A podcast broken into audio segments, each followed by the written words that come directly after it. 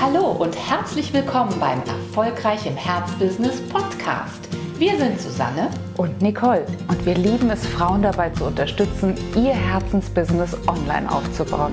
Schön, dass du da bist.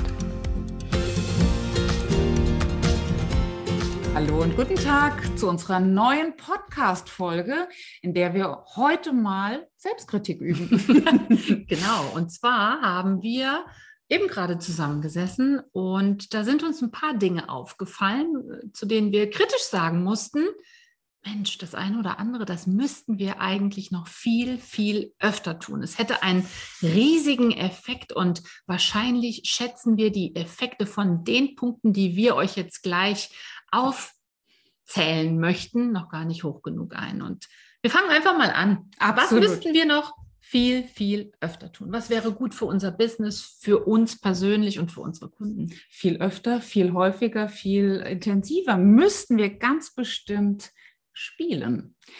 Kannst du ja mhm. vielleicht mal prüfen, ob das für dich auch zutrifft, ob du vielleicht ähnlich wie wir oft zu ernst dran gehst mit dem Anspruch, die Dinge bis ganz hinten durchzudenken, um ja nicht überrascht zu werden. Ist es bei dir auch so, dass du viel öfter mal spielerisch dran gehen dürftest? Bei uns ist das definitiv der Fall. Ja, und warum? Es gibt jede Menge gute Gründe dafür. Einer, der mir ganz spontan einfällt, ist, es geht bei all dem, was wir tun, natürlich um die Energie. Und die Energie ist nicht einfach nur hier irgendwas, was so im Raum rumwabert, tut sie natürlich, aber wir selbst sind ja der größte Energieträger.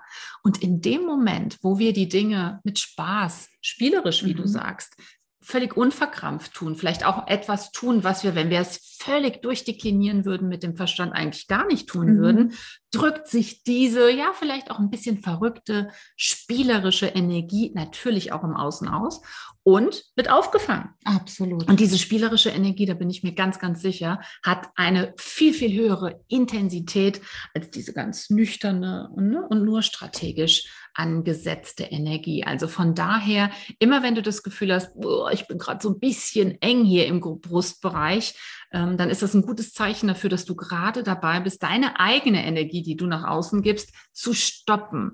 Also eine gute Möglichkeit wäre zu sagen, hm, gibt es irgendwas ganz Verrücktes, was ich jetzt mal tun könnte? Etwas, was ich gar nicht so bierernst nehme, mhm. sondern einfach mal spielerisch jetzt angehe. Absolut. Und nicht perfekt. Und das leitet über zum zweiten Punkt. Viel, viel öfter sollten wir live gehen und nicht denken, mhm. ah, heute habe ich die Haare nicht gewaschen, heute ähm, sehe ich irgendwie komisch aus, heute geht dies nicht und das nicht und gleich muss ich doch noch etwas abgeben. Nein, mhm. spontan, authentisch, am Punkt live gehen, das ist ein Learning, das würden wir wahnsinnig gerne mit dir teilen und würden wir vor allem uns selbst gerne jetzt auf die Agenda schreiben.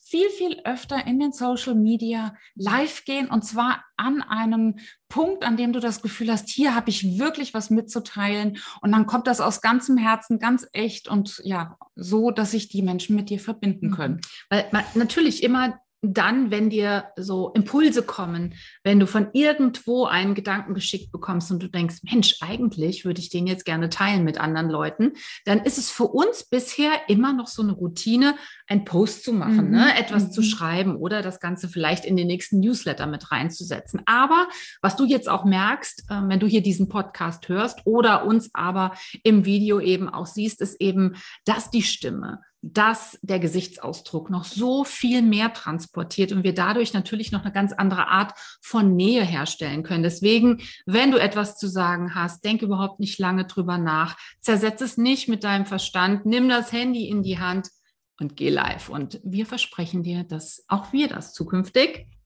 viel öfter tun werden. Genau. Großes äh, Ehrenwort. Ja, Ehrenwort.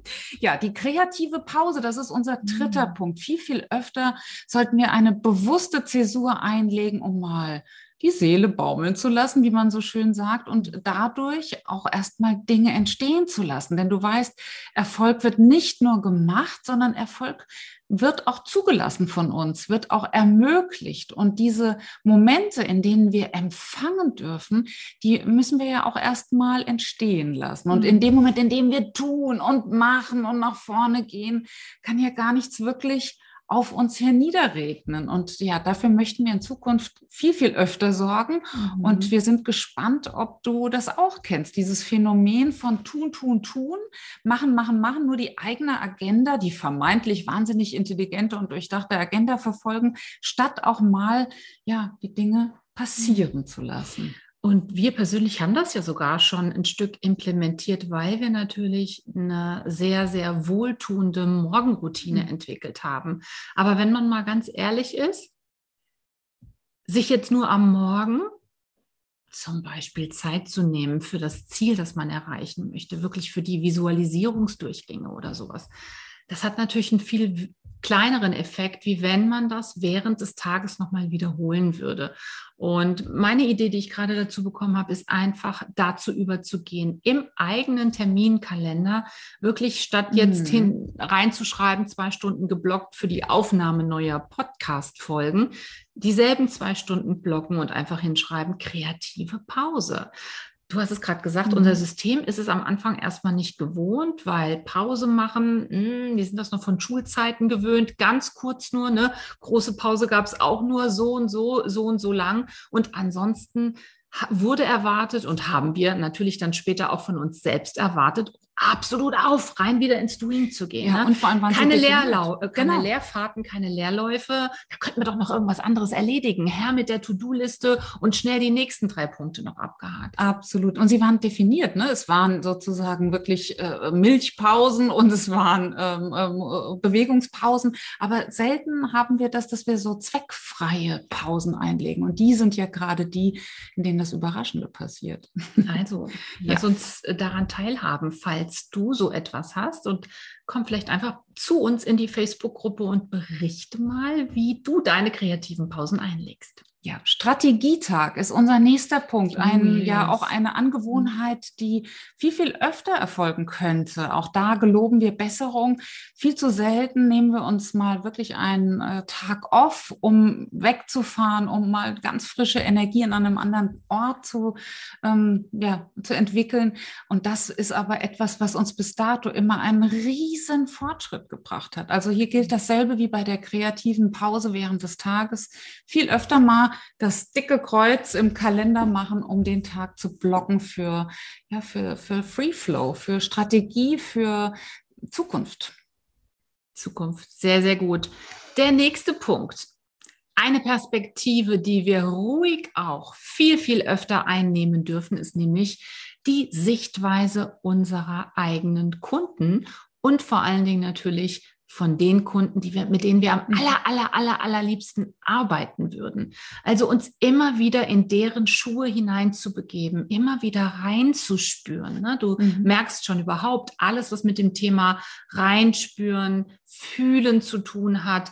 Dafür brauchen wir Zeit, mhm. auch um ein Gefühl zu bekommen für die Perspektive unserer Kunden. Das kann man meistens nicht einfach so nach, auf Schnitt. Ne? Nur so, Nicole, jetzt erzähl mir mal, was ist das? Was sind die Haupt drei Probleme unserer Kunden? Wie fühlen die sich dabei? Dafür muss man sich Zeit nehmen. Ja. Und immer dann, wenn man aber in dieses Bild mit reingeht, wenn man sich umschaut, wir sagen ganz oft eine 3D-Brille aufnimmt, um dann wirklich ein Gefühl dafür zu bekommen, in welcher Situation befinden sich deine Kunden? Für was sind sie unendlich dankbar? Auf welche Schlüssel Schlüsselwörter hören Sie ganz, ganz, ganz besonders schnell und intensiv, dann hast du natürlich wieder einen wunderbaren Quell für alle möglichen Aktivitäten, die dir in deinem Business sowieso ähm, ja den Weg bereiten. Sei es, ob das jetzt äh, Marketingaussagen sind, ob das Social Media Posts sind, ob das vielleicht bestimmte Interviewanfragen sind, die du mal mit irgendjemandem ähm, besprichst.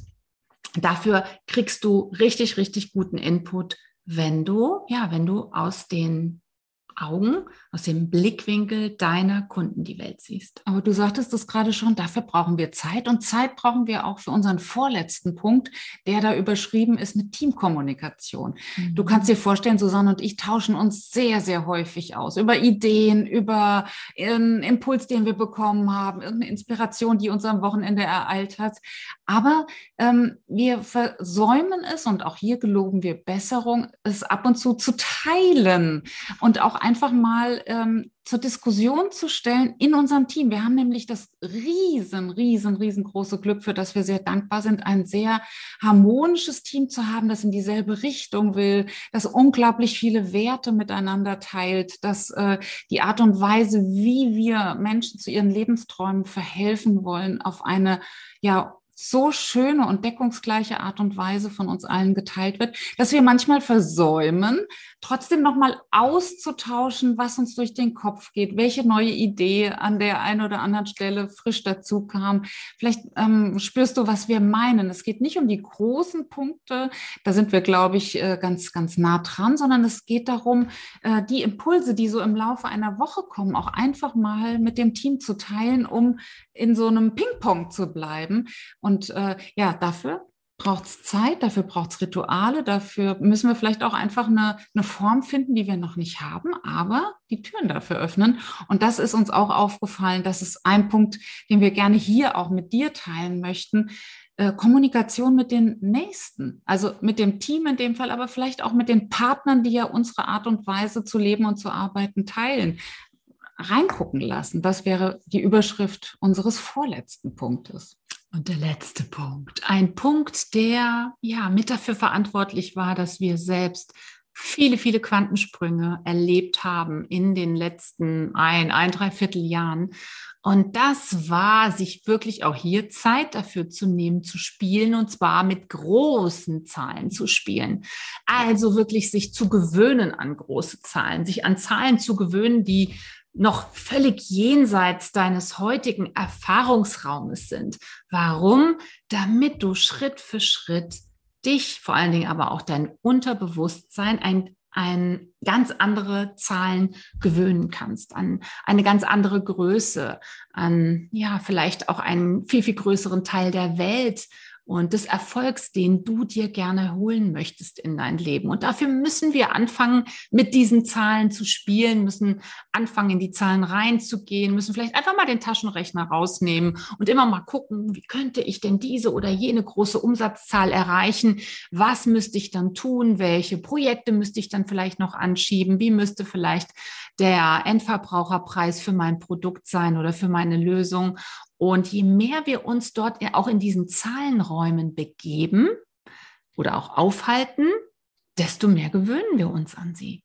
Und da müssen wir hin. Absolut. Sieben Dinge, die wir in Zukunft häufiger, intensiver machen werden. Wie ist es bei dir? Welche Gewohnheiten wirst du in Zukunft äh, dir aneignen oder welche Gewohnheiten wirst du einfach intensiver betreiben? Wir sind neugierig. Schreib uns gerne äh, an info at up-lift.de deine Erfahrung zum Thema sieben Sachen, die ich viel, viel öfter machen sollte.